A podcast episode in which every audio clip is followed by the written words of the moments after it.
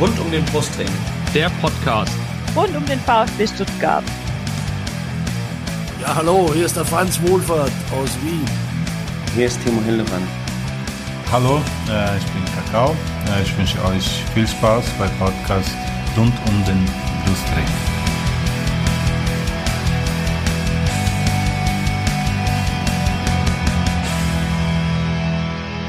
Herzlich willkommen zum Podcast rund um den Brustring. Mein Name ist Lennart und dies ist Folge 154 dieses Podcasts.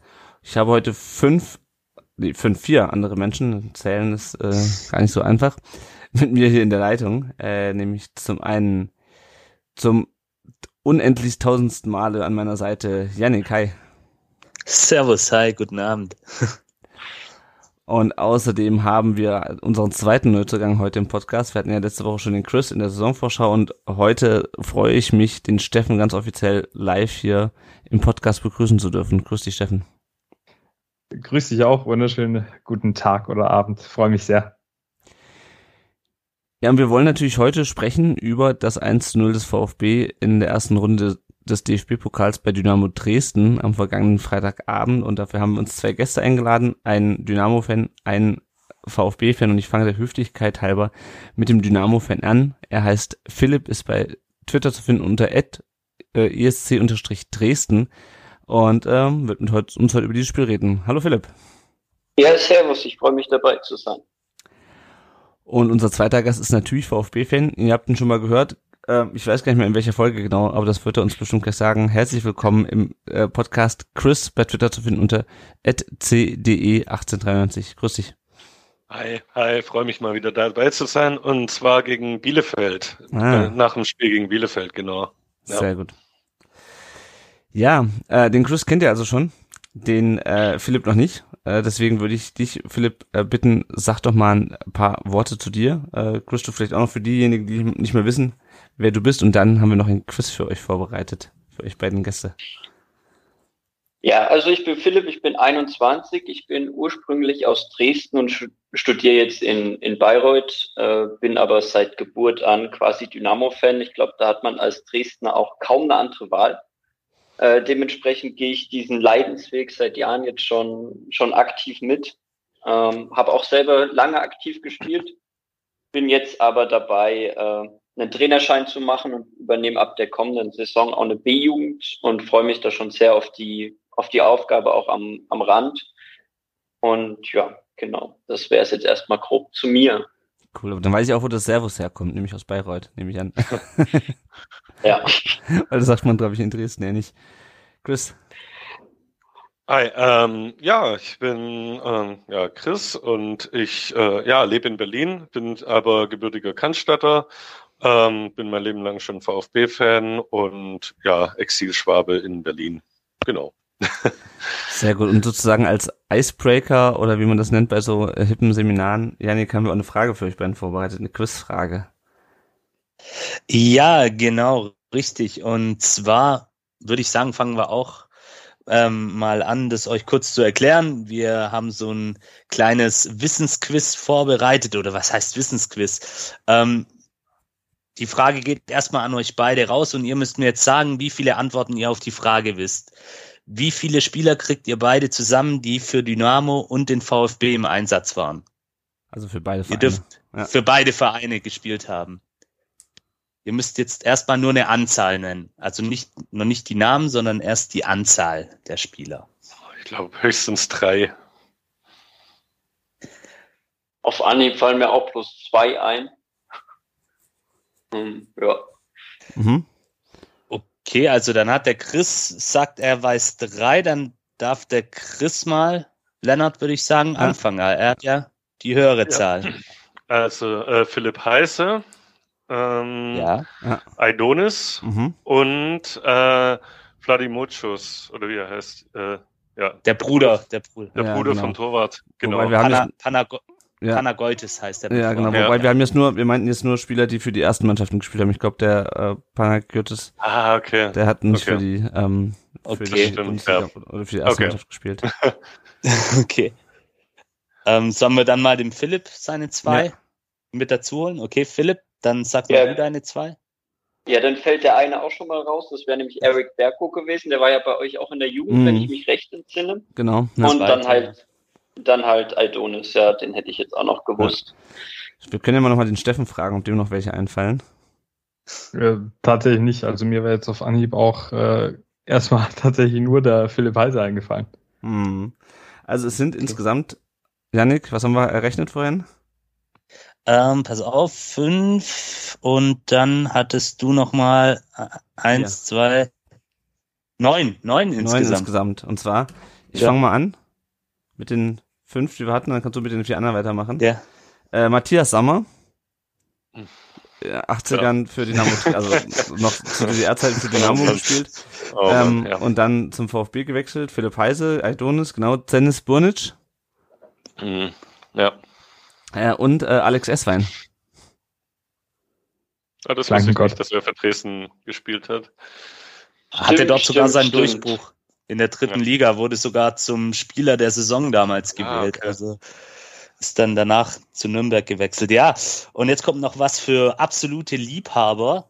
Ähm, da mu musste ich, muss ich zugeben, habe ich auch nicht alle gewusst. Und zwar einmal Sufjan ben Benjamina, Nils Schmäler, ähm, Meister wurde- 92. Muss man das Meister sagen. 92, genau, mit Matthias Sammer zusammen.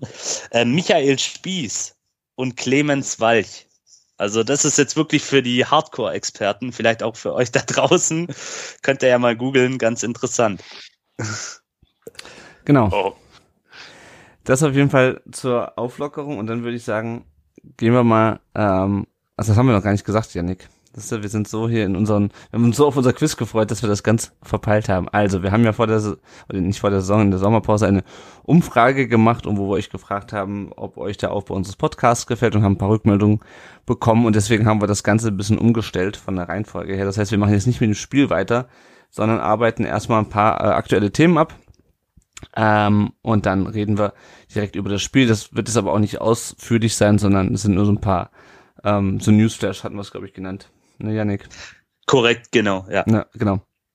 Also das erste ist, dass der VfB schon in dieser Saison direkt wieder mit dem E-Sport einsteigt. Das ist ja, glaube ich, eine Verpflichtung von der DFL. Das heißt, auch je, ab jetzt kann man den VfB quasi wieder online zocken sehen. Ich glaube, es ist erstmal wieder nur FIFA. Ich weiß nicht, ob die noch was anderes dann, dann später machen. Erstmal nur FIFA, ja. Ja, genau. Die zweite Nachricht ist, dass Orel Mangala jetzt äh, für 13 Millionen plus Boni und ca. 15 Prozent Weiterverkaufsbeteiligung äh, endlich zu Nottingham Forest gewechselt. Er stand ja schon am Freitag nicht mehr im äh, Kader und ist dann, glaube ich, am Samstag oder am Sonntag kam die, ähm, kam die Bestätigung. Und das Interessante ist, dass äh, Mangala wirklich der letzte Spieler ist, den Schindelmeiser noch verpflichtet hat, der noch beim VfB im Kader stand. Äh, der letzte Reschke-Spieler ist Borna Sosa noch. Äh, ansonsten sind ist mittlerweile alle Spieler im Kader von Sven Mislintat verpflichtet. Das ist eine ganz interessante Statistik.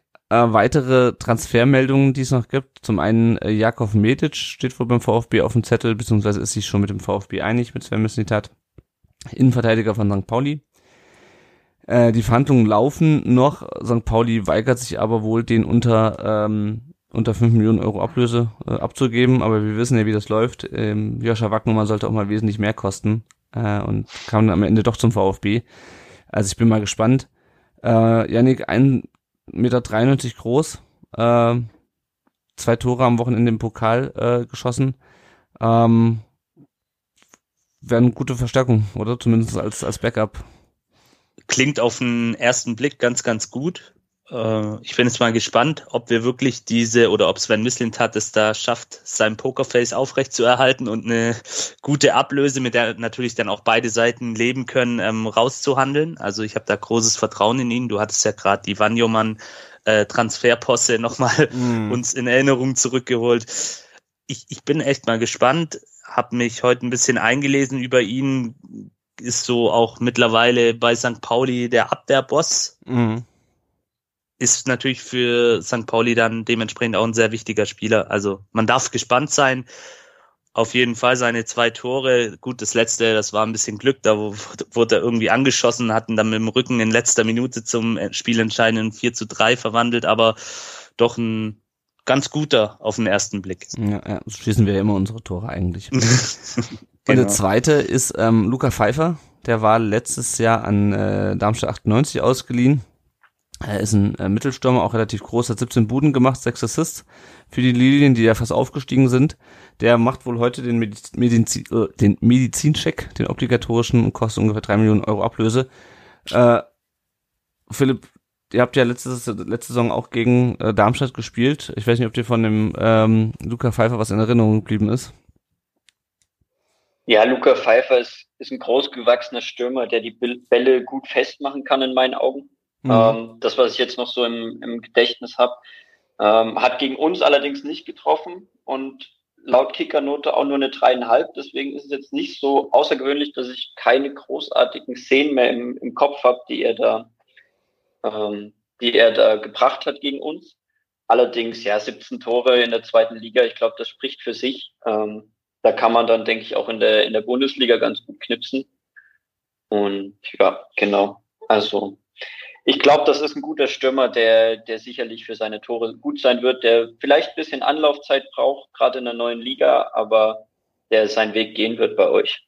Ja, schauen wir mal. Also vielleicht ist der Wechsel schon fix, wenn ihr diese Folge hört. Es kann auch sein, dass ihr im Anschluss an diese Folge noch einen kurzen Soundbite hört von einem äh, FC Mütchiland äh, Podcast. Das ist ja der dänische Verein, von dem er nach Darmstadt ausgeliehen wurde und von dem wir ihn jetzt auch verpflichten für diese Sommer, aber das Ding ist quasi durch und dann gibt's noch eine letzte Person, ein letztes Personalthema. Anscheinend ist Burnley äh, aus der Premier League frisch abgestiegen an Darko Schuldinov interessiert. Schauen, schauen wir mal. Steffen, meinst du, der Schuldinov liegt am Ende dem äh, Reiz des englischen Unterhauses oder äh, ist das eher unwahrscheinlich für dich?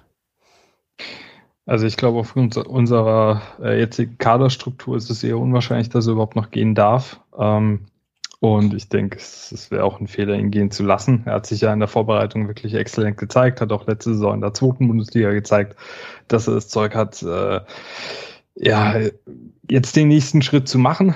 Ähm, und ich meine irgendwo, ich glaube heute in der äh, STN oder so, ähm, da habe ich auch gelesen, dass, dass er wohl auch äh, selbst wohl den Eindruck macht, als wollte er jetzt einfach die Spielzeit beim VfB Stuttgart nutzen.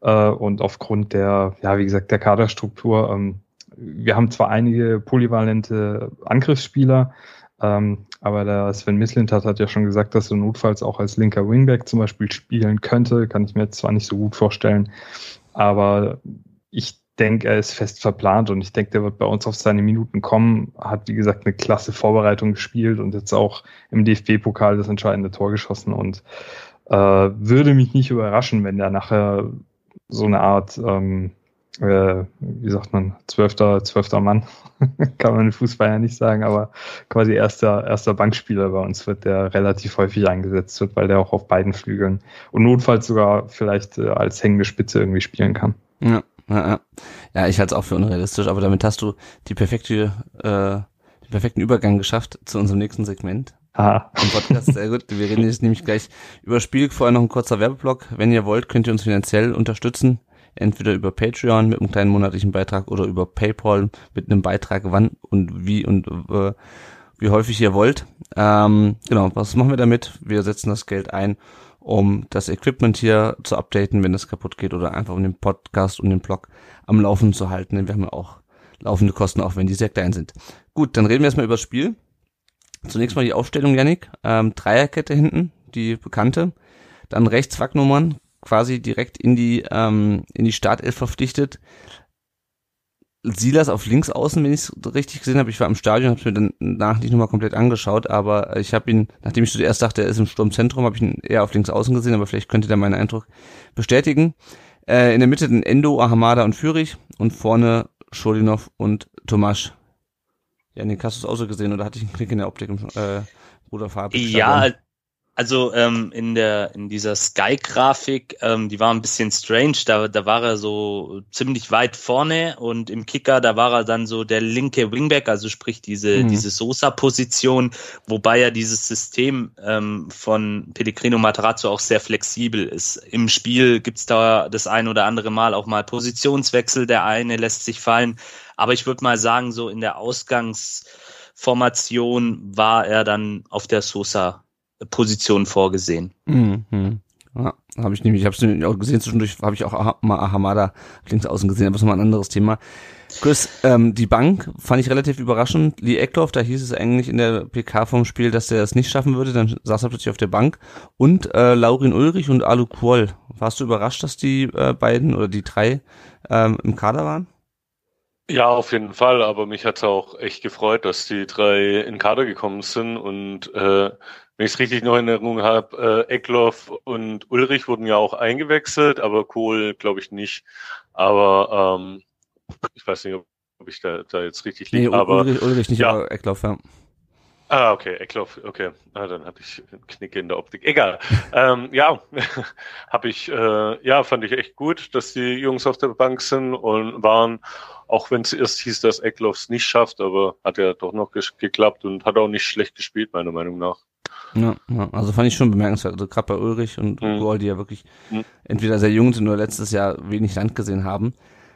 Und wenn mhm. wir mal ins. Spiel reingehen, äh, ich fand den VfB zu Beginn schon relativ spielstark und äh, auch variabel. Das ist ja was, worüber wir auch schon in der Saisonvorschau gesprochen haben, dass wir so ein bisschen mehr Variabilität äh, haben oder auch brauchen, wenn Kalajdzic eben wie in diesem Spiel ausfällt, genauso wie Sosa. Äh, Dynamo hat aber auch gut verteidigt, fand ich, und viel auf Konter gesetzt. Philipp, wie fandst du denn die Anfangsphase von Dynamo? Ähm, damit hast du grundsätzlich recht. Ich hatte den Eindruck, dass wir ziemlich nervös waren, dass hat man zum Beispiel bei, bei unserem Verteidiger Jonathan Meyer öfter gesehen. Also die, die Ballannahmen und Ballmitnahmen waren eher schwierig, muss ich sagen. Ähm, grundsätzlich haben wir es aber, aber gut verteidigt. Aber ja gut, wir hatten auch sechs, ähm, ja, sechs Verteidiger auf dem Platz. Da sollte man schon meinen, dass man da auch einen Erstligisten mal ganz gut eindämmen kann. Ähm, ja, wie, wie du schon sagtest, war, war es schon ersichtlich, dass wir auf Konter spielen wollten. Es hat aber ja, we wenig geklappt. Ähm, ich war auch sehr überrascht, dass wir quasi ohne Kreativspieler gespielt haben. Klar kann man da sicherlich ein Aslan oder ein Kade nennen, aber die Bindung zwischen Verteidigung und, und Offensive hat mir dann doch in, in vielen Situationen dann schon gefehlt. Und ja, das hat sich dann quasi auch über das ganze Spiel gezogen, aber es war auch in der Anfangsphase schon ersichtlich, dass dass wir da Probleme haben werden, ähm, gescheit nach vorne zu kommen. Ähm, aber verteidigt haben wir es, wie gesagt, definitiv ganz gut. Ähm, auch klare Steigerungen im Gegensatz zu, zu unserem Ligastart gegen 1860 äh, mhm. München. Und der, der war eher torreich. Ich denke, ne? ja, genau, das war sehr torreich. Und ich glaube aber schon, dass wir, dass wir auf der Defensivleistung aufbauen können. Auch wenn ich nicht denke, dass wir, dass wir in der Liga weiterhin mit Fünferkette spielen mhm. spielen werden. Ich glaube, da komme ich dann später auch nochmal dazu, um das aus meiner Sicht ein bisschen einzuordnen, taktisch gesehen bei uns. Ähm, hat mich aber grundsätzlich schon überrascht, dass wir da mit Fünferkette gegen euch aufgelaufen sind, weil die Testspiele, die ich gesehen habe, waren nicht alle und auch Trainingseinheiten habe ich einige mitgenommen. Ähm, habe ich die Fünferkette eigentlich in, in keiner Form gesehen. Und dann haben wir sie auf einmal gegen euch ausgepackt. Da war ich schon etwas überrascht, aber mhm. ja, hat ja eigentlich ganz gut funktioniert. Ja, das fand ich eigentlich auch. Ähm, der VfB hatte zwei äh, erste Abschlüsse von Mafropanos in der zehnten Minute, der einfach mal wild draufgekloppt hat und dann Führig ähm, mit dem Freistoß, der aber pariert wurde vom äh, Torwart Müller, der aber nicht unser Torwart Müller ist, logischerweise, aber es, äh, wenn wir nicht mit unserem Pokalkeeper gespielt hätten, wäre das auch lustig gewesen von den Namen her. Janik, wie fandst du denn die Anfangsphase vom VfB auch mit den beiden ersten Torschüssen? Ja, sehr harmlos. Ähm etwas pomadig, wenn man es so sagen kann. Aber klar, man, man muss sehen, Dynamo natürlich schon in der Saison drin mit einem knaller Auftaktspiel, äh, das ja 3 zu 4 dann auch verloren wurde, aber die, man hat schon, finde ich, gemerkt, äh, dass Dynamo in der Anfangsphase schon auch in einigen Szenen mutig agiert hat. Also da hat man schon gemerkt, okay, die wollen das hier jetzt nicht kampflos aufgeben, was ja auch im Pokal normal ist und auch normal sein sollte im Übrigen. Aber ja, da hätte ich mir schon noch ein bisschen bessere Abschlusspositionen beziehungsweise auch letztendlich Abschlüsse gewünscht vom VfB. Äh, Mafropanos Führig waren dann ja so zwei, wo ich mir gedacht habe, okay, das waren jetzt so Annäherungen. Aber ja, es war so in den ersten, ich würde mal sagen, 15, 16, 17 Minuten sehr pomadig alles. Mhm. Wobei ja. ich mich mit pomadig einschränken würde, was mir gut gefallen hat, war äh, waren die Zweikämpfe im Mittelfeld. Das ist ja was, was wir auch gegen Köln in der letzten Saison gezeigt haben, was da auch zum Erfolg geführt hat. Der VfB hat wirklich in jeden Ball noch gestochert und gekämpft. Äh, das war auch nicht immer der Fall in der Vergangenheit. Also ansonsten stimme ich dir zu. Ich fand es auch ein bisschen uninspiriert, aber zumindest was die Ballgewinne anging im Mittelfeld, fand ich es gut.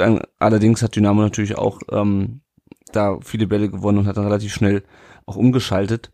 Ähm, die erste gute Gelegenheit hatte dann Scheffler, den wir noch aus Wiesbaden aus der Zweitligasaison kennen, äh, im Zusammenspiel mit äh, Borkowski in der 24. Minute das Anton klärt.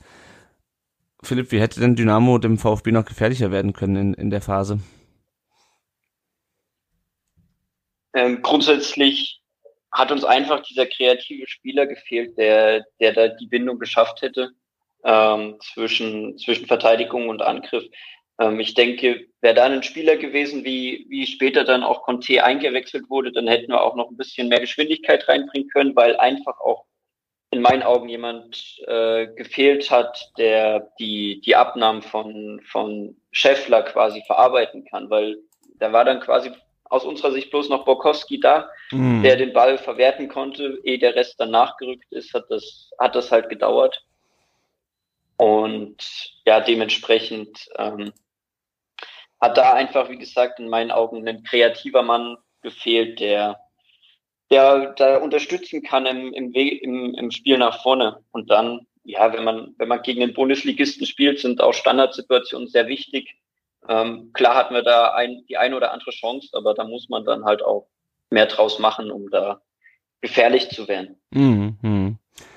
Ja, der äh, Herr Schäffler hatte ja da noch eine, eine Kopfballchance äh, in der 30 die äh, Pretlo äh, pariert, äh, die ging auch relativ zentral auf ihn.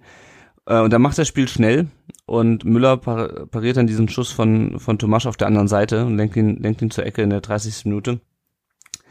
Steffen, ähm, wie fandst du den Pretlo eigentlich in dem Spiel? Also in der Szene war, war es mir besonders auffällig, weil das Spiel so schnell gemacht hat.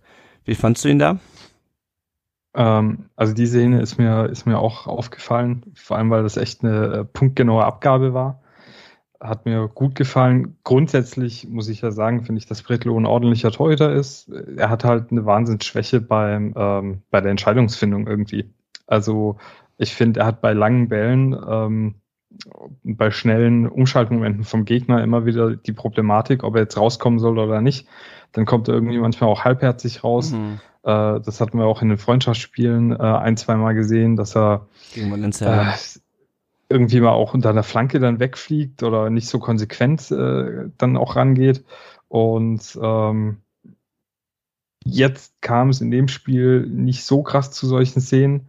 Ähm, dadurch hat er eigentlich ein ordentliches Spiel gemacht. Aber ich finde, als Nummer zwei Pokaltorhüter, das passt schon.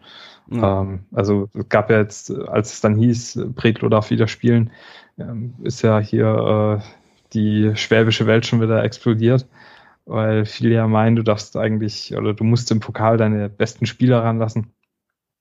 Ähm, ich denke aber Spielpraxis äh, gerade gegen einen unterklassigen Gegner, auch wenn man natürlich Dresden also da schon aufpassen muss, weil das sind natürlich auch Jungs, die gut kicken können. Ähm, ist es aber okay, den Spielpraxis sammeln zu lassen, weil was ist, wenn sich Müller irgendwie verletzt oder so? Da bist du vielleicht froh um jedes Spiel, was der Pretlo irgendwo hat machen können. Ja. Und dementsprechend, also ich war echt zufrieden. Er stand eigentlich immer richtig und, und ein, zwei richtig gute Pässe geschlagen und das war's dann auch. Also viel mehr gab's ja für ihn eigentlich auch Gott sei Dank nicht zu tun. Ja, ja, ich fand ihn auch relativ sicher am Ball. Ist mir einmal aufgefallen, da, wo eine, da flog dann eine Flanke rein und die weggeköpft wurde und er sprang quasi so dahinter, ähm, hinter, hinter dem, dem Verteidiger hoch, äh, wo ich mir dachte, wolltest du jetzt rankommen? Oder war das einfach schlechte Absprache? Aber ja, alles in allem, also finde ich eine, eine gute Leistung. Ähm, hat keine Fehler gemacht, hat auch Spiel in dem Fall schnell gemacht. Also kann er gerne äh, weitermachen äh, im Pokal. Also ich habe da auch überhaupt kein Problem mit. Zumal wir, also wir werden den Pokal eh nicht gewinnen. Und sollten wir dann ins Finale kommen, dann kann ich mir auch durchaus vorstellen, dass, da, dass er dann vielleicht nicht spielt, sondern dass wir dann unseren Stammtorhüter spielen lassen oder im Halbfinale vielleicht spätestens. Chris, was hat denn, ähm, wir reden ja jetzt über die Szene kurz vor dem, der einzelnen Führung, was hat denn da dem VfB der Meinung noch, nach noch gefehlt zum Torerfolg? Ja, das äh, Zwingende einfach. Also ähm, ja, einfach den Zug zum Tor noch bisschen noch besser ausspielen am Ende. Also bis zum Strafraum ging es eigentlich, aber dann der letzte Rest hat mir noch so ein bisschen gefehlt. Mhm. Ähm, also der, der unbedingte Wille, sag ich mal so. Aber ja, ähm, dann kam ja auch ähm, ja schnell das Tor. Und das war dann auch äh, ja bisschen Glück gehabt mit, ich, ich hoffe, ich greife jetzt nichts vor, aber mit äh, dem Pass von ähm, mit dem Pass von Endo, dass der nochmal abgefälscht ja. wurde. Aber die Flanke war dann echt gut für einen Wagnermann und äh, genau, dann Schulinov ganz frei. Also es hat dann echt gut gepasst, ja. Äh, äh, wie fandst du ihn denn, kann, kann ich dich gleich fragen, wie fandst du ihn denn da in seiner Rolle als, als zweiter Stürmer neben äh, Tomasz? Schulinov jetzt. Äh, gut, gut. Also hat echt, äh, ja, hat echt ähm, gute Aktionen gehabt. Ähm, also ich fand ihn echt äh, super, auf jeden Fall. Ja, ja. ja mir hat auch Wagnermann gefallen, äh, der wirklich ja. direkt geholt wurde, um die rechte Außenbahn zu besetzen. Gute Flanke, auch gut gesehen. Hat natürlich ein bisschen Glück, wie er den Ball da an den Fuß bekommt, zweimal abgefälscht, aber das sind halt manchmal so Dinger, die, die du brauchst, ähm, um mhm. deine Bude zu machen in so einem Spiel. Und also mir, mir hat Wagnermann sehr, sehr gut gefallen. Philipp, wie sehr hat dich dieser Gegentreffer geärgert, vor allem weil ja Dynamo noch zweimal dran war am Ball?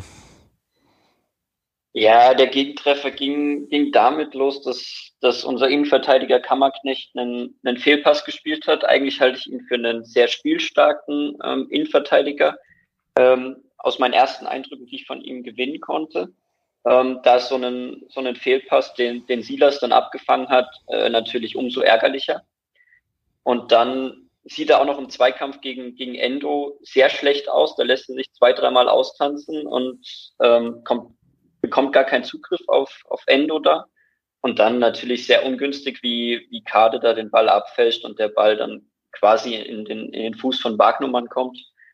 Ähm, ja, und dann, dann der Pass in die Mitte, da ärgert mich vor allem die, die Zuteilung in der Mitte, mhm. weil ähm, Schulinov steht dann am, am langen Pfosten ganz frei. Und ähm, wir haben ja extra mit drei Innenverteidigern gespielt und, und der rechte Innenverteidiger war, war bei uns Robin Becker, der ähm, sich aber in die Mitte orientiert hat. Ich weiß gar nicht, welcher Spieler von euch in der Mitte gelauert hat. Ähm, da hat, da stand aber aus unserer Sicht halt schon ein Verteidiger und Becker hat seinen eigentlichen Gegenspieler, von dem er auch noch weggelaufen ist, dann am Langpfosten quasi allein gelassen und ja, den, den macht der Schulinov dann halt rein. Das, da hat auch, auch Müller im Tor logischerweise gar keine mhm. Chance, der auf unserer Seite ja auch bloß Pokaltorhüter ist und ich muss sagen, eine, eine richtig gute Partie gemacht hat. Ähm, da richtig gut auch, wie gesagt, drei Minuten vorher da mit dem Fuß pariert. Mhm. Ähm, dem kann man da gar keinen Vorwurf machen, aber wie gesagt, die, die Zuteilung da bei, bei der Flanke von Wagnermann war halt, ja, miserabel, muss man sagen. Also das ist aus meiner Sicht nicht mal Drittliga-tauglich und dann, dann geht der VfB da halt auch ähm, verdient in Führung in, in meinen Augen. Mhm, ja. ja, damit hast du auch gleich die nächste Frage beantwortet, was die, äh, das Verdienst an der Führung angeht. Janik, fandst du auch, dass die Führung verdient war zu dem Zeitpunkt? Ähm, ja, durchaus. Also es kam ein bisschen überraschend aus meiner Sicht der Treffer dann, weil das war so eine Phase im Spiel, fand ich, wo der VfB dann auch immer wieder angerannt ist, aber nicht wirklich äh, Kapital rausschlagen konnte. Aber letztendlich hat man dann, fand ich auch in dieser Phase doch die individuelle Qualität gesehen, in Anführungsstrichen. Ähm, deswegen war es dann auch, denke ich, in Ordnung. Es war auch dann gut rausgespielt, beziehungsweise klar mit ein bisschen Glück, aber Wanjoman schaltet da auch sehr schnell und äh, spielt den Ball dann auch perfekt an langen Pfosten, wo dann natürlich Juli noch sträflich freigelassen wird von der Dresdner Abwehr. Aber alles in allem war es dann schon okay zu dem Zeitpunkt. Mhm. Ja, fand ich auch. Also es, es ergab sich halt so ein bisschen aus der aus der Anzahl der Chancen vorher. Äh, Philipp, noch eine kurze Rückfrage. Das heißt, euer Stammtorhüter ist dann eigentlich äh, Triljaca, oder? Ähm, das wurde vor der Saison zumindest so kommuniziert. Ja. Ähm, in meinen Augen ja auch auch bisschen fragwürdig, weil ich habe die beiden Keeper halt schon gleich aufgesehen. Mhm. Triljaca hat halt quasi den Vorteil, dass er gef gefühlt bisschen lauter ist, ähm, wie ich das beim Training so beobachtet habe. Ähm, allerdings, ja, hat er haben sie da, glaube ich, schon eine, eine Entscheidung getroffen und ob die nun jetzt im nächsten Spiel geändert wird, weil ja, gegen 60 sagt Trigazza ja auch nicht immer, immer gut aus in meinen Augen. Da weiß ich nicht, ob es da jetzt zum Torwartwechsel kommen könnte. Ähm, mich würde es nicht wundern, sagen wir es mal so rum, mhm. äh, wenn sich da doch nochmal was verändert. Na, ich frage nur deswegen, weil der ja auch bei uns im Gespräch war, der Trietzer. Äh, eigentlich hieß es, der sei schon so gut wie eigentlich mit dem VfB, äh, aber hat sich dann wahrscheinlich doch eher dafür entschieden, bei euch ähm, Stamm zu spielen oder zumindest eine Chance auf den Stammplatz zu haben, als bei uns irgendwie dritter Torhüter zu sein. Deswegen äh, fand ich das nochmal ganz, ganz interessant. Dass der ja, es ist ja auch ist ja auch sehr verständlich, dass er, dass er da den Weg gehen will. Das ist ein junger Spieler und da ist ja löblich, wenn sie spielen wollen. Ähm, aber er ist am Fuß nicht so stark, wie, wie wir es gewohnt sind mit, mit Kevin Poll aus den letzten Jahren. Mhm. Der war am Fuß echt meistens sehr gut. Ähm, sicherlich war da auch der ein oder andere Fehlpass dabei, aber ja, bei Triljatz habe ich da jetzt schon mehrere gesehen, gerade in den, in den Testspielen, mhm. äh, die ich live gesehen habe. Ja, okay, dann war, haben wir, sind wir vielleicht mit Florian Schock als dritten heute doch nicht ganz, fahren wir vielleicht doch nicht ähm, ganz falsch. Kommen wir zurück zum Spiel. Ähm, Tomasch macht dann äh, in der 38. Minute den ersten von drei Pfostenschüssen des VfB äh, aus knapp 20 Metern.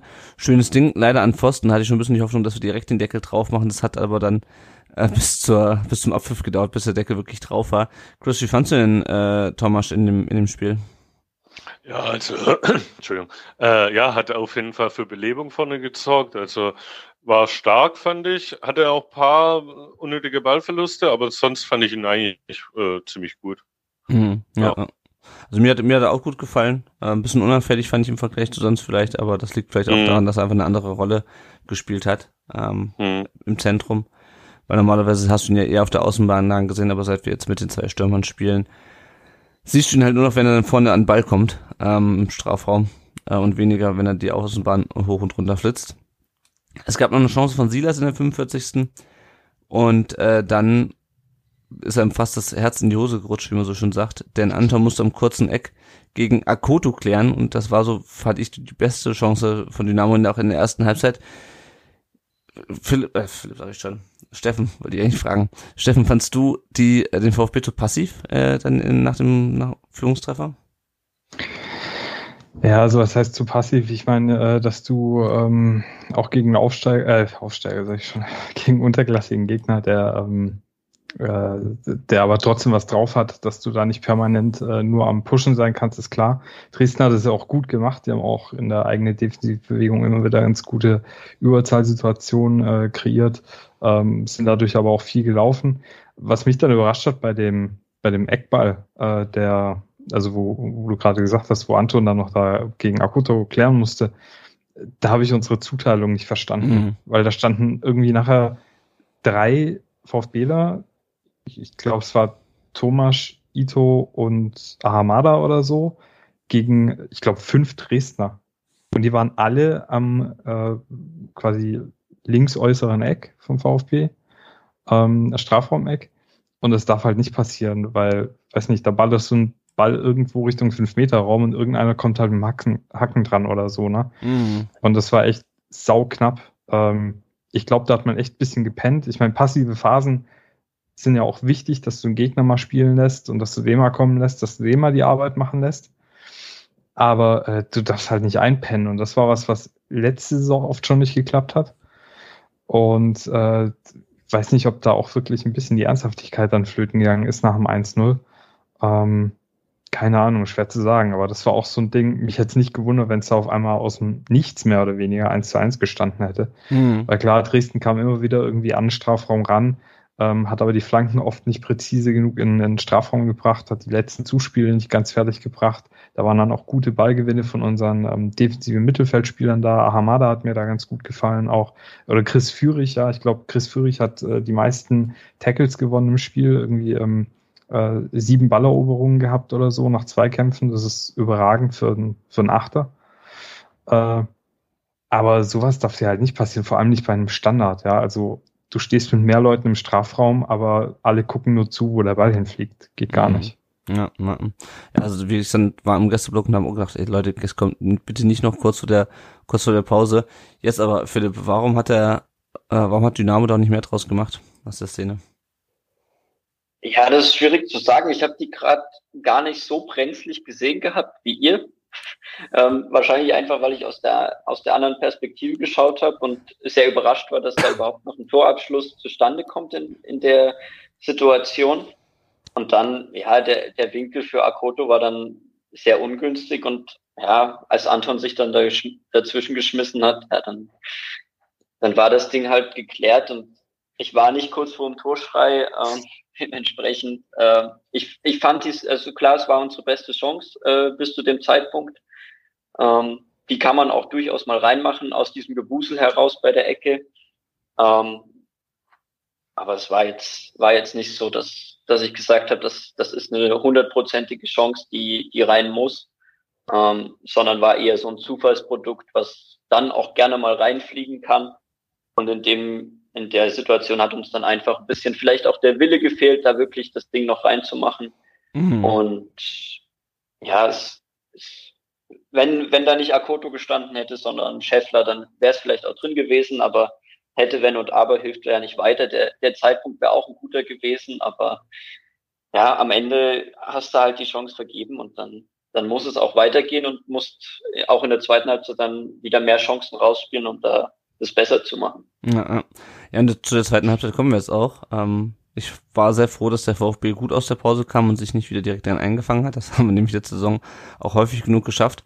Und dann gab es bei Dynamo direkt einen Doppelwechsel in der 56. Ähm, Conte und Will kamen für Arslan und Akoto. Akoto war, äh, hatte sich verletzt ähm, in der so direkt nach, nach Wiederanpfiff. Was hat sich denn bei Dynamo dadurch geändert, Philipp, durch die beiden Hereinnahmen von Conte und, und Will?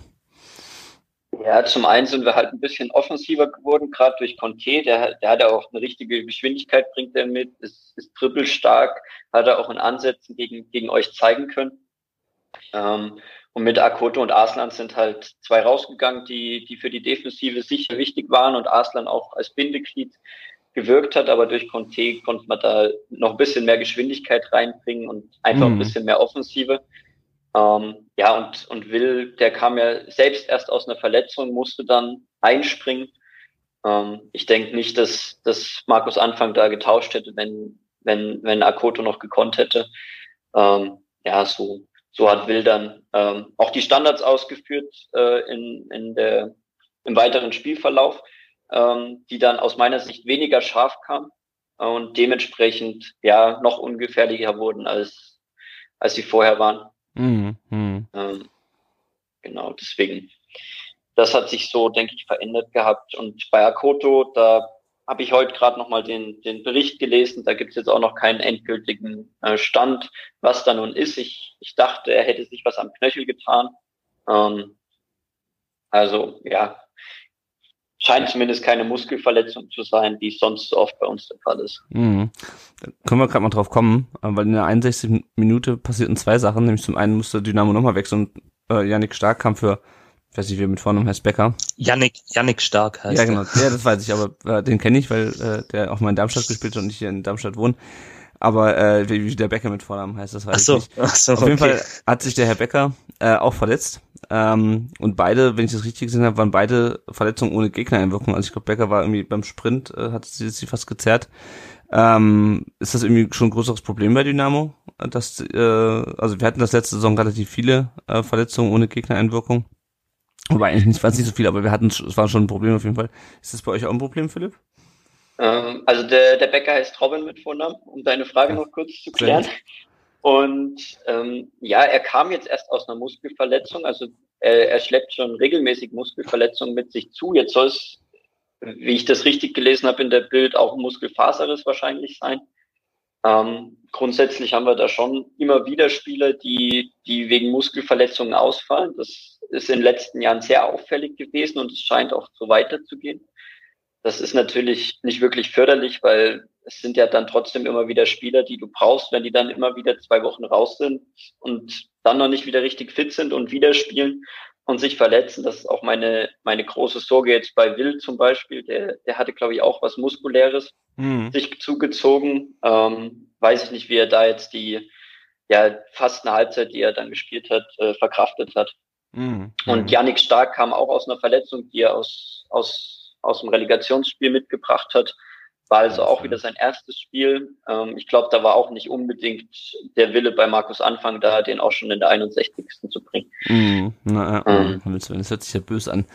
Ja, auf jeden Fall habe ich eure Physios relativ häufig ähm, aufs Feld sprinten sehen dann in der in, in der in der zweiten Halbzeit. Ähm, in der 61. Minute passierte noch etwas weiteres, nämlich Anton, äh, Waldemar Anton sah gelb wegen Zeitspiel und wie man hinterher äh, hören und lesen konnte, hatte der Schiedsrichter Bartstüb noch von vornherein schon die Ansage gemacht, dass er für Zeitspiel gelb geben würde, deswegen ein bisschen ärgerlich, er wollte den Ball nicht hergeben in der Szene. Ähm, Zeitspiel in der 61. bei einer einzelnen Führung ist vielleicht auch nicht das, äh, das Geschickteste, aber gut passiert.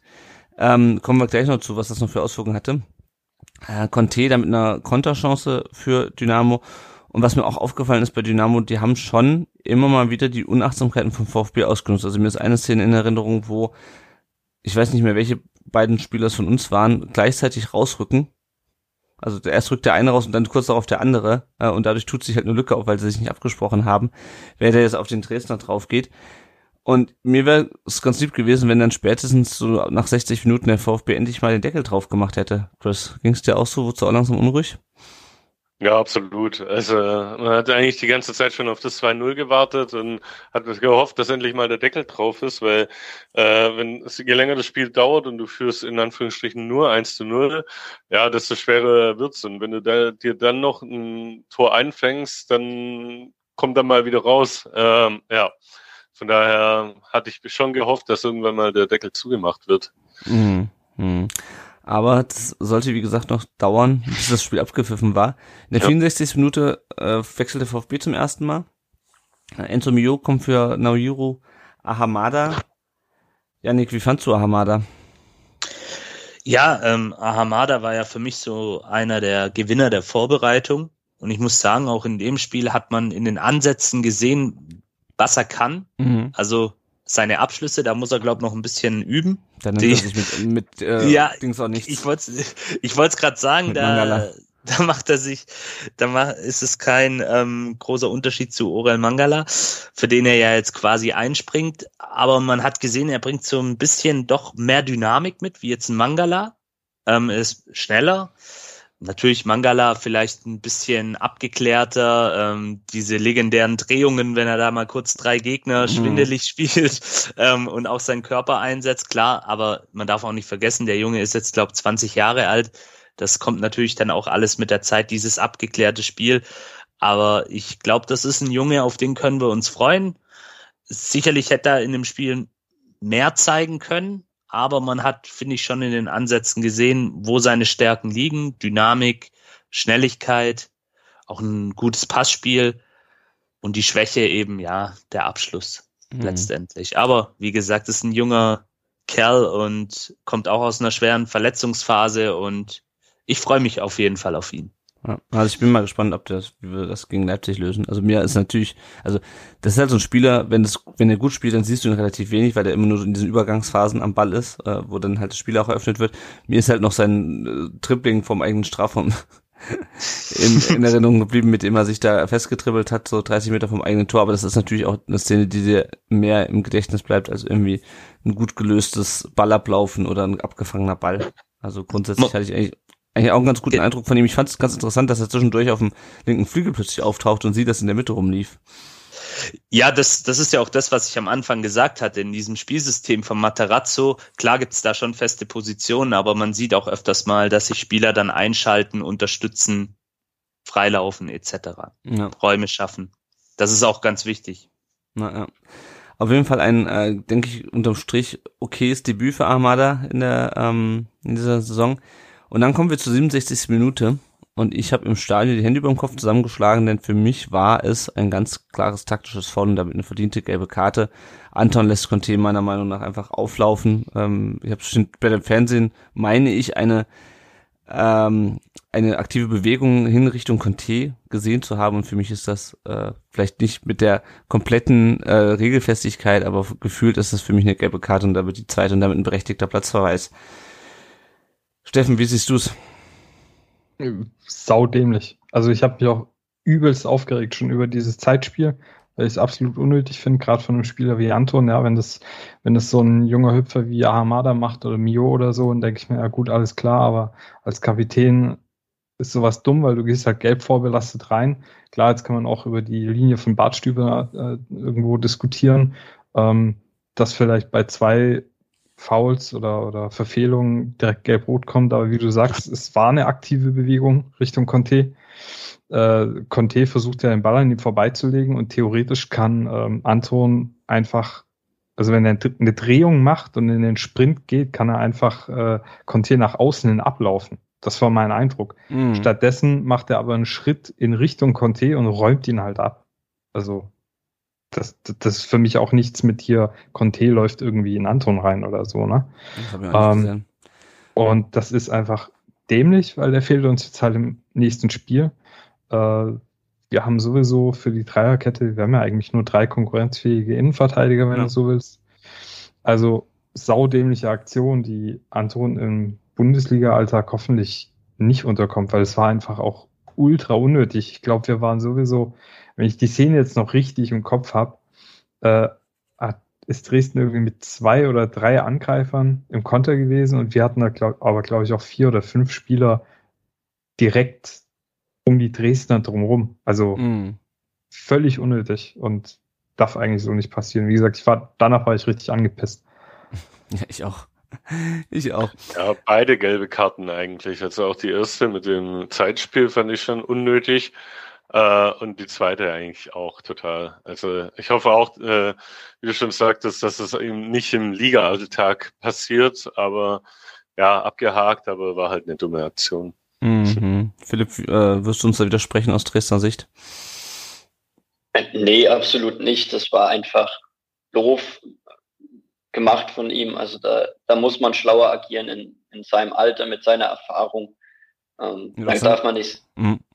Darf man sich nicht zwei so eine, so eine Aktion erlauben und ehrlich gesagt, ja, grundsätzlich sagt man nicht bei zwei Faust gleich gelb-rot oder bei zwei Aktionen gleich gelb-rot, aber wenn er es nicht gemacht hätte, der Schiedsrichter, dann wäre, glaube ich, die, die Aufregung größer als jetzt, wo er es gemacht hat. Mhm, ja, ja. Er, er, er bietet es halt auch einfach an, ne? Und sorry, wenn ich da nochmal reingrätschen ja. muss, aber äh, Matarazzo hat ja danach direkt auf ein 5-3-1 umgestellt. Ähm, also ziemlich direkt, ja, da kamen dann ja auch noch ein paar Wechsel und so. Äh, und jetzt stell dir mal vor, du gehst wegen so einer Scheiße in die Verlängerung und hagelst dann mit so einem jungen Haufen gegen Dresdner, die vielleicht vorne irgendwie noch ein Kopfballtor machen, raus. Ja.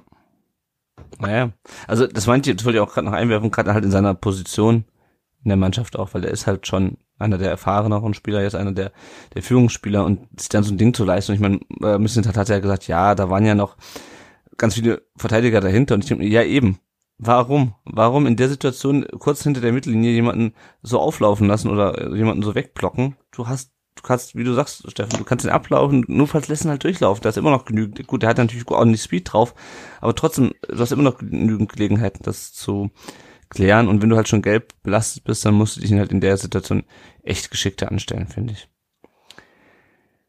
Na gut, wenn ihr jetzt nichts mehr dazu äh, zu sagen habt, dann gehen wir mal weiter zum ähm, zur nächsten Szene, beziehungsweise zur Einwechslung von Kutschke für Meier in der 73. bei Dynamo, der offensichtlich dann kein Tor mehr geschossen hat, was mich zu dem Zeitpunkt, aber was aber meine große Befürchtung war zu dem Zeitpunkt. Philipp, äh, hast du mehr von ihm erwartet? Also ja, und Stefan, ja, und Stefan Kutschke ist immer, immer gut für ein, für ein Tor. Ähm, ist aber ein Spieler, wo, wo jetzt auch klar kommuniziert wurde, der wurde auch für die Kabine geholt es werden mhm. jetzt keine Tore am Fließband von ihm erwartet, deswegen wurde jetzt auch nochmal ein Schäffler verpflichtet, was, denke ich, ein klarer Fingerzeig ist, dass, dass wir da zwei erfahrene Stürmer haben, die sich da ergänzen sollen.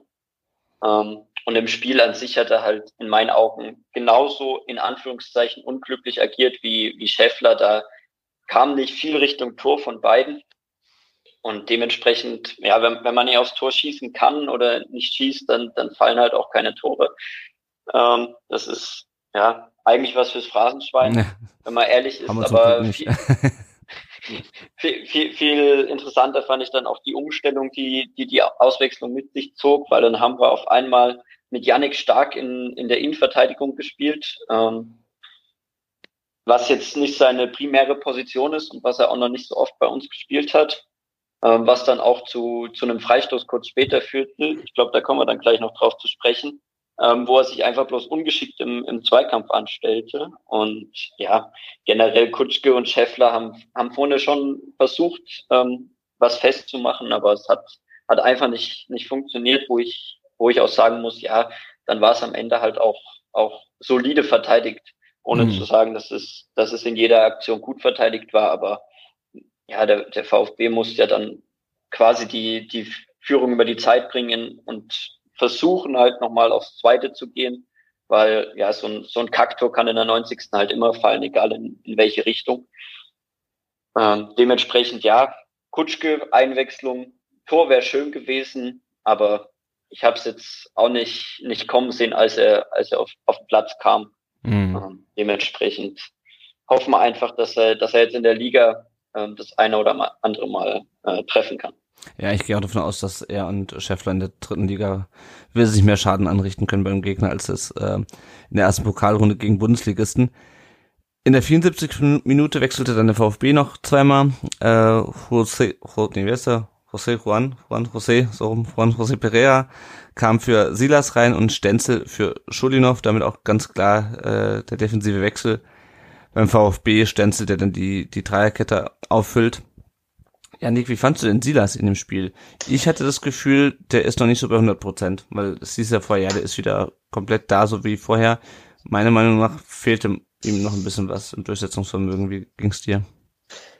Ja, also mir ging's ähnlich. Ich muss sagen, ich fand ihn in der Vorbereitung eigentlich ganz gut. Da hat er ja auch ein paar Mal als in der Doppelspitze agiert. Das mhm. hat mir auch sehr, sehr gut gefallen. Man muss jetzt auch dazu sagen, die Dresdner haben ihn eigentlich auch ganz ordentlich aus dem Spiel genommen, so ein bisschen, bis auf diese eine Chance da kurz vor der Halbzeit konnte er eigentlich nicht so wirklich seine Stärken dann auch ausspielen und ist selten dann auch in diese Situation gekommen, wo er dann hinter die Kette geht, ähm, diese tiefen Läufe dann auch durchführt.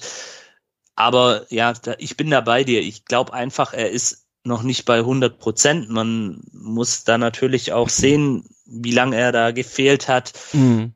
Ja, klar. Und was es auch letztendlich mit dem Kopf macht. Das ist ja auch immer so eine Sache. Ich weiß, das wollen viele nicht hören, aber der Kopf spielt da eine unglaublich große Rolle und ist auch noch ein junger Spieler, auch wenn er schon sehr, sehr gut bei uns performt hat. Man muss jetzt einfach auch hier Geduld haben. Aber ich denke, im Laufe der Saison wird er auch wieder zu seiner alten Leistungsstärke zurückfinden. Also da bin ich jetzt mal hoffnungsloser Optimist und gehe mal davon aus. Aber man muss ihm da vielleicht dann auch die Zeit geben und schauen wir mal, wie es dann läuft in der Bundesliga. Ja, ja, man hat ja immerhin das, das 1 0 eingeleitet. Aber genau, Richtig, das, ja. ja. Das war so, war so mein Eindruck. Äh, Bokowski hatte da noch eine Chance in der 75. Äh, Stenzel in der 79. mit dem zweiten Pfostenschuss des Spiels äh, des VfB. Ja, das Spiel wurde jetzt natürlich durch den Platzverweis auch ein bisschen offener, fand ich. Ähm, einfach weil der VfB einfach einer weniger war und gleichzeitig aber auch den Deckel drauf machen wollte und auch Dresden natürlich äh, auf den auf den Ausgleich gedrängt hat. Äh, es gab noch einen Doppelwechsel in der 85. Minute. Äh, Lee Eckloff kam für Tomasch rein und äh, Clinton Mohler für Chris Führig.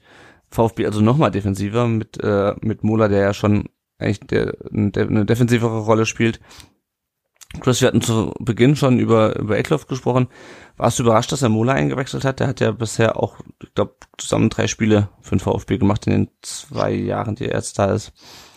Ja, also er wurde ja, er hat ja ein paar Spiele in der Vorbereitung gemacht. Mhm. Ähm, deshalb von der Sicht eigentlich nicht so überraschend. Allerdings äh, hieß es ja auch, dass ähm, ja Missentat ihn für einen Wechsel für nach England freigeben würde. Deshalb hätte ich eher gedacht, dass er da ihn nicht einwechselt. Aber ja, also ich fand es jetzt nicht schlimm oder so. Also er hat eigentlich ja ganz ganz okay gespielt. Ähm, ja, also ich fand ja, bisschen überraschend auf jeden Fall. Ja, ja, ja.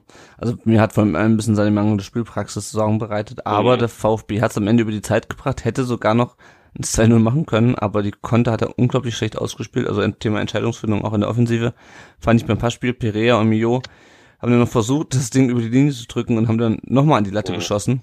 Ähm, also mhm. es war alles ein bisschen Slapstick, aber dann nach, ich glaube, 95 Minuten war es dann endlich geschafft und der VfB eine Runde weiter. Wir gucken mal, was ihr dazu bei Social Media geschrieben habt, äh, auf unserer Facebook und auf unserer Twitter-Seite. Bei Instagram könnt ihr uns übrigens auch folgen. Der Angry Zorniger schreibt, das ist halt immer noch die gleiche Leichtfußtruppe. Gegen Leipzig keine Chance, wenn Tedesco nicht dumm ist. Da können wir gleich noch drüber sprechen, äh, über das Leipzig-Spiel und äh, was wir aus diesem Spiel hier gegen Dresden für Lehren ziehen können. Der Chris schreibt Hauptsache weiter. Der Steppo sagt souverän. Äh, und der Ed Navi schreibt Hauptsache weiter, keiner verletzt. Janik, würdest du das auch so zusammenfassen? Hauptsache weiter. Ja, auf jeden Fall. Man muss ja nur mal schauen, was bei anderen Bundesligisten an diesem Pokalwochenende passiert ist. Leverkusen, Köln, um mal nur zwei Beispiele zu mhm. nennen. Das ist einfach kein Selbstläufer. Ich lasse jetzt mal diesen alten Spruch mit dem der Pokal und sein eigenes Gesetz, bla bla, aber es ist halt dann doch so. Und gerade so ein so ein Team wie Dresden, die dann auch, man hat ja auch gemerkt dann im Stadion nochmal, um auf das Spiel kurz zurückzukommen, ab der 60. Minute war dann auch, so war mein Eindruck am Fernsehen, auch das Publikum dann wieder da. Und das kann dann auch so eine Truppe beflügeln. Und letztendlich hat ja ja auch Dynamo dann nichts zu verlieren. Für die geht's in dieser Saison darum, so schnell wie möglich den Aufstieg wahrscheinlich klar zu machen. Äh, der Philipp soll mich korrigieren, wenn es nicht so ist, aber ich denke, das wird die Zielsetzung sein. Und das ist dann einfach nochmal auch so ein Bonus für so einen, für so einen Verein. Und man, wie gesagt, man, man muss sich nur die anderen Ergebnisse anschauen. Auch jetzt heute, äh, Bremen hat er auch seine Probleme in Cottbus. Also das ist halt einfach so. Und letztendlich muss man dann als Fazit auch ähm, das so sehen, dass man in Unterzahl gegen einen ambitionierten Drittligisten, der um den Aufstieg spielen wird, da lege ich mich jetzt auch mal fest, ähm, weitergekommen ist. Ja. Punkt aus Ende. Wie mhm. das dann letztendlich im Hinblick auf die, auf das kommende Auftaktspiel für die Bundesliga-Saison aussieht, das werden wir uns nachher anschauen. Da kommt natürlich ein anderer Gegner, best, vielleicht auch ein besserer, ja, besserer Gegner in dem Sinn. Gegner, ja.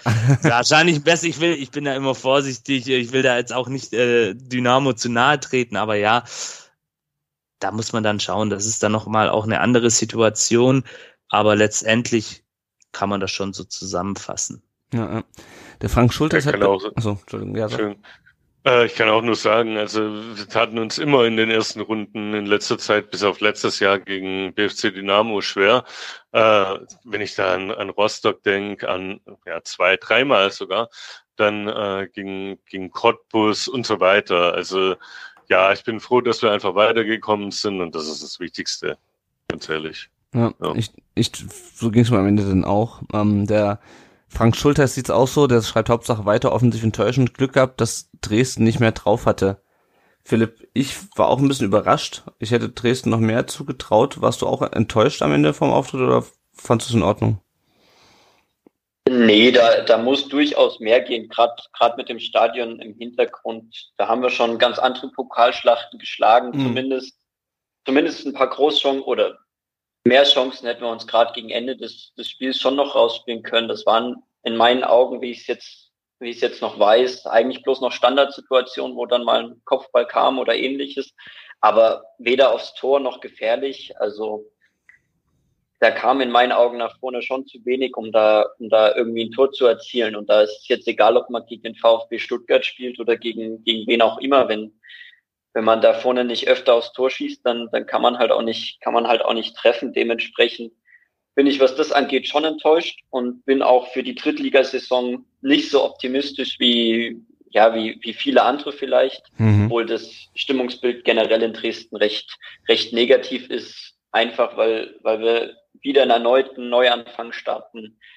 ähm, mit den Transfers, gerade mit unserem äh, mit Ralf Becker mhm. ist, ist auch sind auch wenige Leute zufrieden mit seinen Transfers, die er da macht ähm, und hätten da gerne eine Veränderung gesehen, die es auf der Position in dem Moment aber nicht geben konnte, einfach aus aus Vereins ähm, taktischer Sicht. Ähm, das hätte überhaupt nicht funktioniert. Dementsprechend war es richtig, mit ihm weiterzuarbeiten, aber ähm, grundsätzlich ist da schon im Kader noch irgendwie ein Problem da, ähm, so dass ich da in, in Richtung Aufstieg nicht so so optimistisch ist, äh, optimistisch bin, gerade weil die dritte Liga ja einfach wirklich so eine Todesliga ist, wo es ganz schnell nach unten gehen kann. Ähm, dementsprechend sollte eigentlich schon das Ziel sein, so schnell wie möglich rauszukommen und dafür brauchst halt in meinen Augen schon bessere Leistungen als jetzt gegen, gegen euch oder auch gegen, gegen 60 halt die Woche vorher, obwohl wir da definitiv genügend Torchancen hatten und einfach bloß das Pech hatten, dass, dass ähm, ja 1860 dann einen richtig bärenstarken Keeper im Tor hatte, so dass wir da bloß dreimal treffen konnten, in Anführungszeichen. Mhm. Aber wenn man dreimal zu Hause trifft, dann sollte man eigentlich auch gewinnen, ähm, bin ich der Meinung. Das ging in dem Spiel halt nicht gut und jetzt gegen, gegen euch haben wir halt die Chancen uns nicht herausgespielt, ob das nun eure Stärke war oder unser Unvermögen, sei mal dahingestellt. Und ich glaube, das werden wir beide jetzt am kommenden Wochenende sehen, wo wir da stehen. Ähm, ja. Genau. Ihr spielt, glaube ich, dementsprechend, in Halle, ne? Ja, wir spielen in Halle. Die, die sollten hoffentlich machbar sein. Die habe ich am ersten Spieltag in Zwickau gesehen. Da waren die alles andere als gut. Dementsprechend bin ich da ein bisschen optimistischer und hoffe, dass wir da jetzt endlich mal unseren ersten Sieg 2022 feiern können. Wird ja irgendwann mal Zeit im August. Ich wollte gerade sagen, das habe ich nämlich vorher noch gehört, irgendwie, dass ihr ähm, dieses Kalender ja noch kein Spiel gewonnen habt und da dachte ich schon so, scheiße, ich weiß ganz genau, gegen wen das jetzt passiert, aber äh, am Ende ist es doch zum Glück äh, gut gegangen. Bei Facebook noch ein paar Kommentare, der Andreas ähm, sieht Armada ein bisschen kritischer, meint, er kann seine Testspiel Testspielform nicht bestätigen, über den haben wir schon gesprochen. Mio fand er vielversprechend. Ähm, der Daniel Otto äh, sagt auch, äh, ein Spiel mit besseren Spielanteilen und besseren Chancen für den VfB. Vieles, über was wir schon gesprochen haben. Bei den letzten Pässen vor dem Tor hat man aber bei uns wieder gesehen, dass die letzte Konzentration gefehlt hat. Nach der roten Karte haben unsere Jungs gut verteidigt, nicht immer taktischen Form, aber mit viel Leidenschaft, das ist mir auch aufgefallen äh, und auch positiv aufgefallen, dass da wirklich sehr viel Leidenschaft auch dabei war und vor allem scheinen wir auch die Kondition gehabt zu haben, um das auch wirklich durchzuziehen bis bis zum Ende hin. Und ähm, ansonsten geht viel in die Richtung munterputzen, weitermachen und der Pokal hat seine eigenen Gesetze.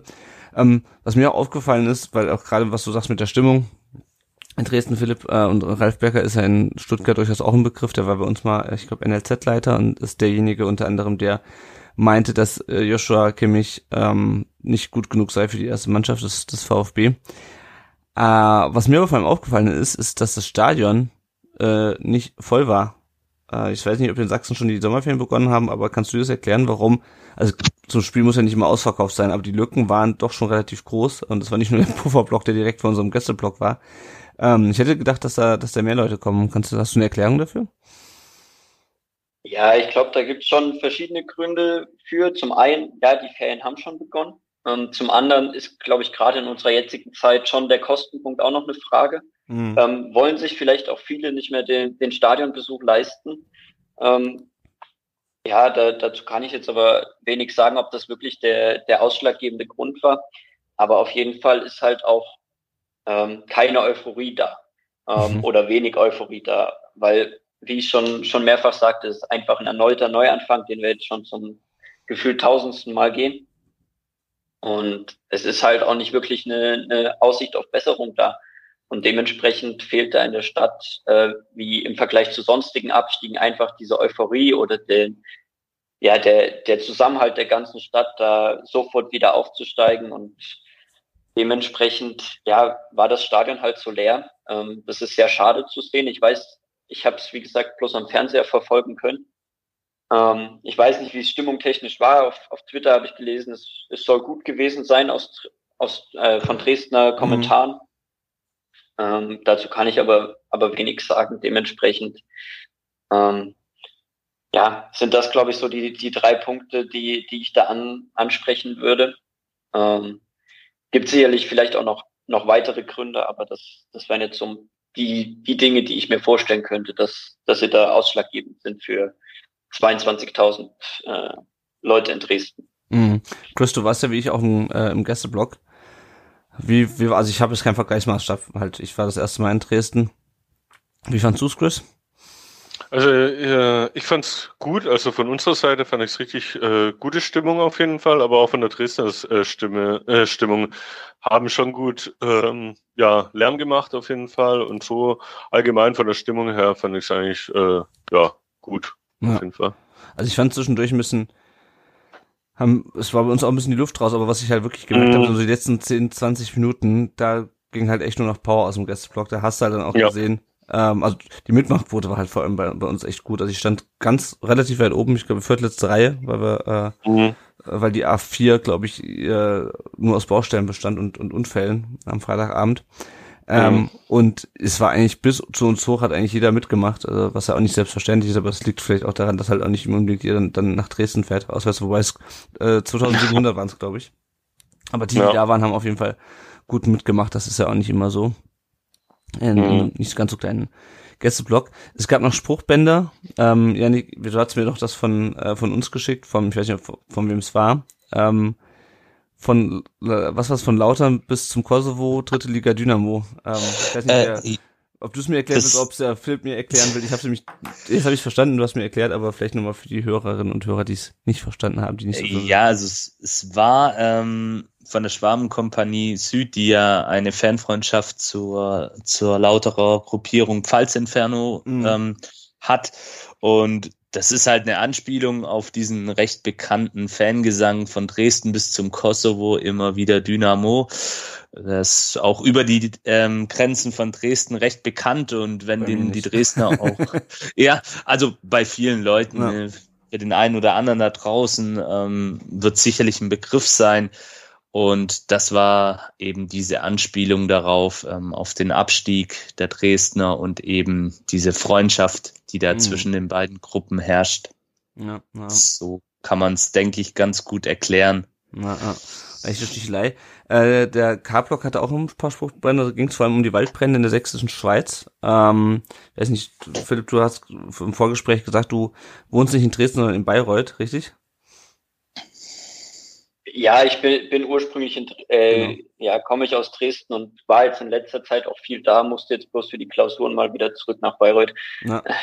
De dementsprechend habe ich jetzt auch die, die Situation ein bisschen, bisschen äh, mitgekriegt mit den, mit den Bränden, falls mhm. du darauf hinaus wolltest. Ja, genau, genau. Das war jetzt die Frage, wie da, wie da jetzt diese Situation ist, weil ich muss ganz ehrlich sagen, ich habe es kaum mitbekommen, bis ich dann irgendwann so mitbekommen hatte, okay, irgendwie, also als ich dann so ein bisschen bei Twitter geguckt habe und ähm, dann unter dem unter den entsprechenden Hashtag, Hashtags zum Spiel auch oder zu Dynamo ähm, das gelesen habe. Wie ist denn die Situation? Nee, ähm, ja, ähm, grundsätzlich habe ich jetzt bloß mitgekriegt, dass es erneute Brandherde gibt halt in der sächsischen Schweiz. Ähm, jetzt wurden auch viele freiwilligen Feuerwehren ähm, aus Dresden halt einberufen. Ähm, also die aus, aus meinem Ortsteil fährt zum, oder ist zum Beispiel morgen dann in der sächsischen Schweiz äh, vor Ort und wird dort dann mithelfen, die Waldbrände zu bekämpfen. Also es ist schon ziemlicher Aufruhr ähm, und generell auch, ja, mit, man merkt es mittlerweile auch in der Stadt selber, beziehungsweise man hat es in der Stadt selber gemerkt, da der, der, der ganze Rauch quasi durch das Elbtal gezogen ist, ähm, so dass es da wirklich auch in den Häusern ähm, wichtig war, die, die Fenster zu schließen, weil sonst hat es da ja stark nach Rauch gerochen. Also dementsprechend, ja, das, das Feuer ist, ist nah und es ist definitiv gefährlich. Also da, mhm. da muss man keinem was erzählen. Ähm, es ist halt erschreckend, äh, wie, wie schwierig es ist, da die, die Brände zu bekämpfen, gerade auch in der sächsischen Schweiz. Es ist ähm, auch nicht so einfach, einfach von, von, ähm, ja, von den Gegebenheiten, die, die da die Natur mit sich bringt, äh, ist es da schwierig, teilweise auch an die, die Brandherde ranzukommen. Mhm. Und mhm. dementsprechend, ähm, ja, ähm, es ist keine schöne Situation und wir hoffen alle, dass das bald beendet ist, aber so richtig äh, Licht am Ende des Tunnels ist noch nicht ganz zu sehen. Ja, da hoffen wir das Beste. Noch eine letzte Sache wollte ich loswerden zum Thema äh, Stadionstimmung. Also dieses, äh, diese Pfiffe gegen diese DFB-Aktion, die kamen sowohl, zumindest meinem Empfinden nach, aus dem Heimbereich wie aus dem Gästebereich. Ist auch irgendwie kein Wunder, wenn man ein Spiel einsetzt, äh, an einem Freitagabend, wo Gästefans äh, 1000 Kilometer zurücklegen müssen, zu einer Uhrzeit, wo du eigentlich nur noch mit äh, dem motor motorisierten Individualverkehr, wie es so schön heißt, ähm, vom und zum Spiel kommst. Ähm, aber das nur noch am Rande. Gut, dann haben wir jetzt über das Spiel gesprochen und schauen mal auf die aktuelle Lage nach der ersten Pokalrunde. Äh, die zweite Pokalrunde wird übrigens erst Anfang September ausgelöst, weil ja unbedingt noch der Supercup ausgespielt werden musste und die Herren aus München und Sal äh, Leipzig ähm, dann erst noch Ende August ihre Pokalspiele austragen. Apropos Leipzig, gegen die spielen wir am kommenden Sonntag um 15.30 Uhr. Danach geht's nach Bremen zum Aufsteiger und gegen den SC Freiburg. Erstmal zu Leipzig. Die haben, wie gesagt, den Supercup verloren. 3 zu 5. Ähm, haben vor allem zwei prominente Neuzugänge, Xaver Schlager vom äh, VfL Wolfsburg und jetzt ganz frisch David Raum von der TSG Hoffenheim. Ansonsten haben sie nur Abgänge. Äh, Nkunku wurde jetzt zum Fußballer des Jahres gewählt. Ja, Philipp, nee, nicht Philipp, ich lese hier die ganze Zeit so viele Namen. Ich will Steffen fragen. Ich bin alt. Steffen. Ich kann ja meinen Namen ändern lassen, dann Ja, stimmt Steffen, du heißt das äh, Philipp. Nein, Steffen, können wir aus diesem Dresden-Spiel irgendwas für dieses doch relativ harte Auftaktprogramm in der Liga ableiten, deiner Meinung nach? Also, nö, gegen äh, die Dosen erstmal gar nicht, weil das ist, äh, so sehr ich dieses Ding auch verabscheue, muss ich sagen, dass es halt die letzten Jahre die einzige Mannschaft war, wo ich das Gefühl hatte, dass man wirklich ähm, quasi chancenlos war. Also selbst gegen Bayern sahen wir irgendwie immer besser aus. Ähm, weil die einfach eine krasse Truppe haben und die sind jetzt auch nicht schwächer geworden. Äh, jetzt haben sie ja noch Raum geholt. Mm. Weiß nicht, wie das die Statik im, im Spiel verändert bei denen. Äh, ganz verstehen tue ich den Wechsel ja nicht, aber gut. Ähm, äh, vor allem, wenn Angelino jetzt äh, zu Hoffenheim wechselt. Ne? Ja? Äh, Wenn Angelino jetzt noch zu, zu Hoffenheim wechselt, das wäre einfach Okay. viel zu hart. Aber gut, äh, nee, ich glaube, man kann, man kann nichts ableiten. Ähm, die Vorbereitung sah besser aus als das erste Pokalspiel jetzt. Ich denke, Mhm. Pokalspiele sind auch immer schwierig, weil der Underdog natürlich immer zumindest mal mental anders in so ein Spiel reingeht, als jetzt, als du im, im ich sag mal, Liga-Alltag vielleicht ins Spiel reingehst. Ist ja immer so ein bisschen dein Spiel des Jahres, wenn du jetzt halt gegen Gegner spielst, der zwei Klassen höher ist. Äh, keine Ahnung, also jetzt kommt halt Leipzig am ersten Spieltag. Ja, was, was, was machst du da? Äh, Würdest du, würdest du mit der gleichen Elf nochmal spielen wie gegen Dresden? Anton darf ja Ich- spielen. Äh, ähm, ich denke eigentlich ja. Also äh, klar, vielleicht wird Kalajdzic fit.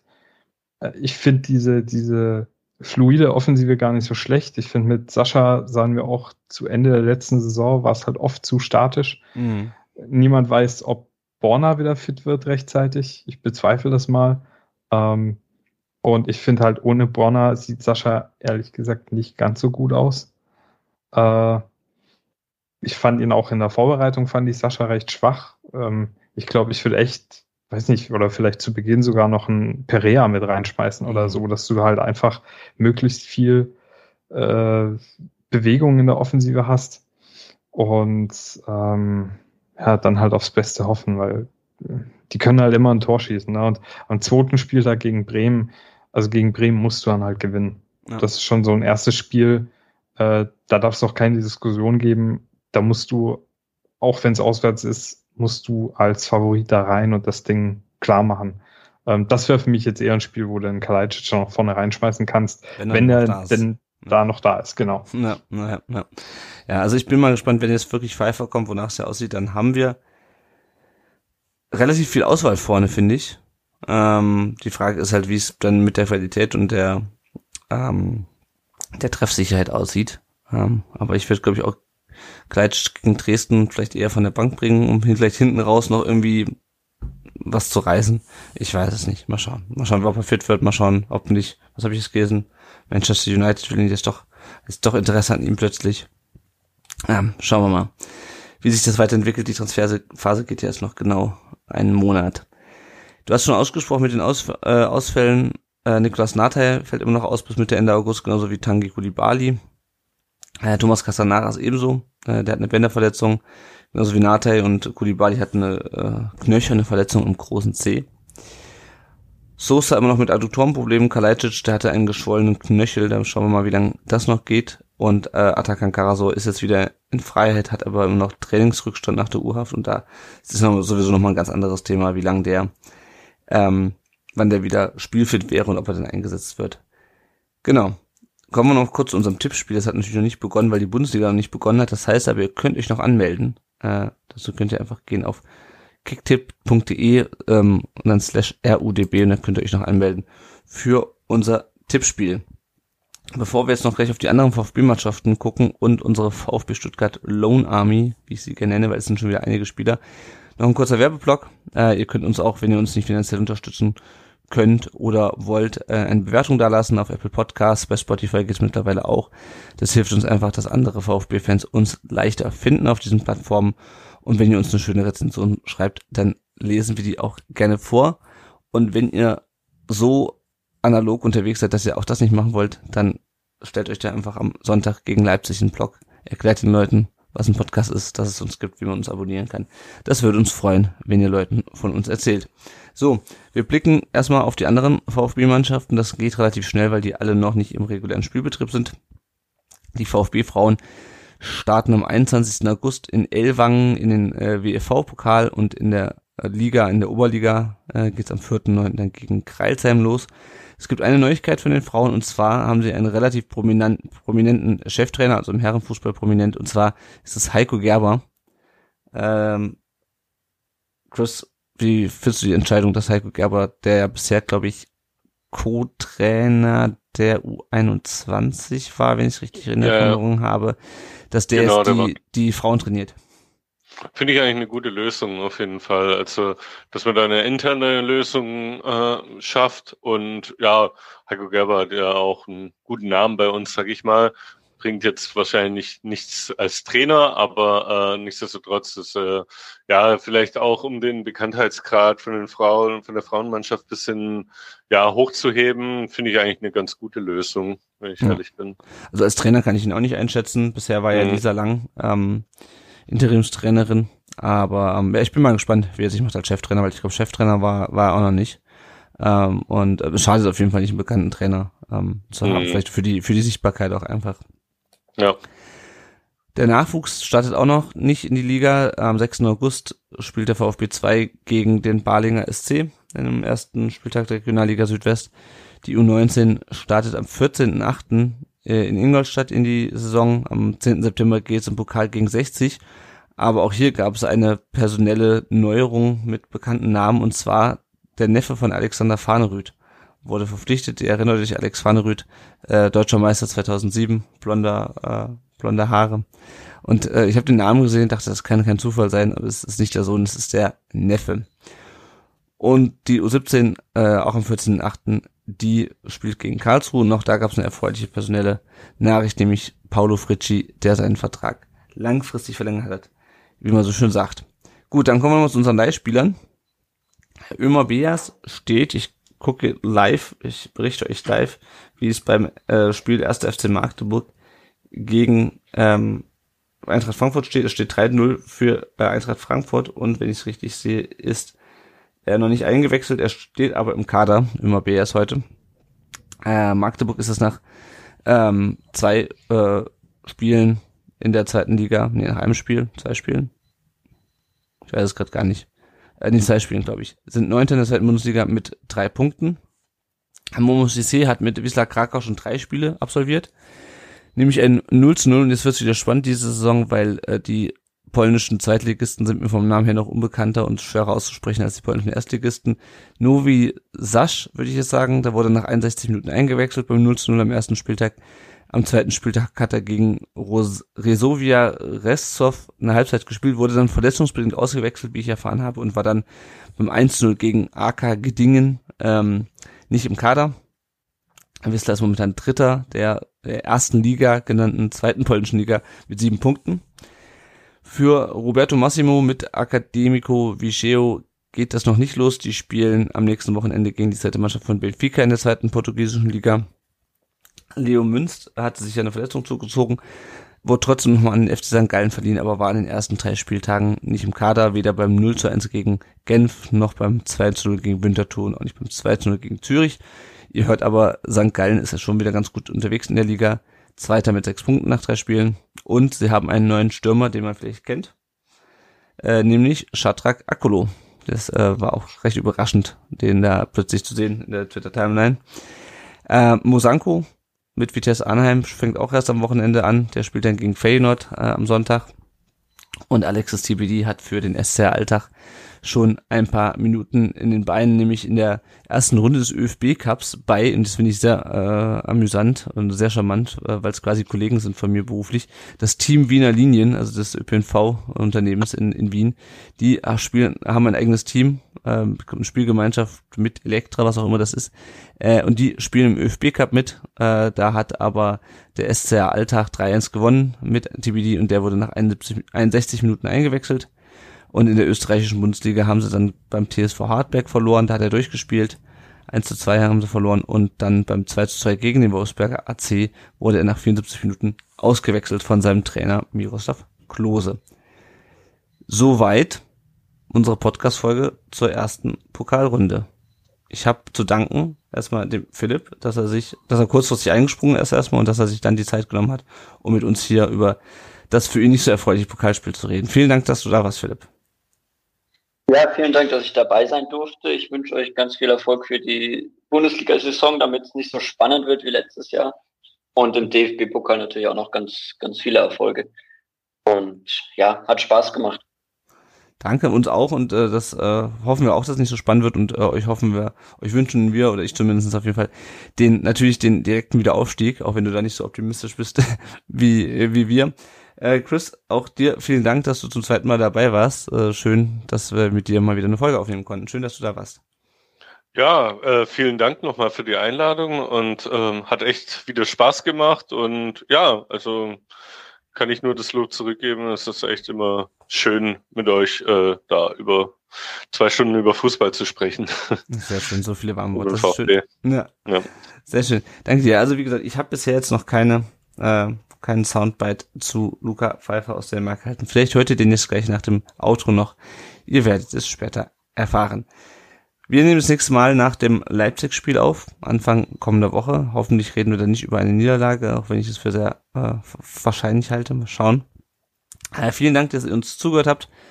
Äh, vielen Dank, dass ihr auch diese Saison wieder dabei wart. Janik, ich, wenn ich es richtig höre, äh, haben wir ohne, sind wir ohne Nebengeräusche ausgekommen. Also ich habe jetzt nichts von dir gehört.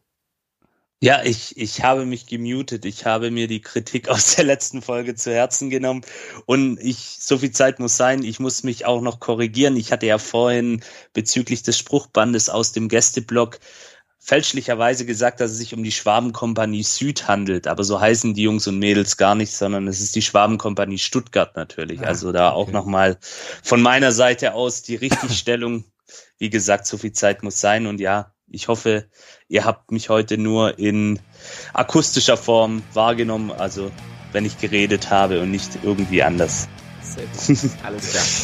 gut, dann würde ich sagen, hören wir uns in einer Woche wieder. Vielen Dank fürs Zuhören. Bis dann. Ciao. Servus, ciao. ciao.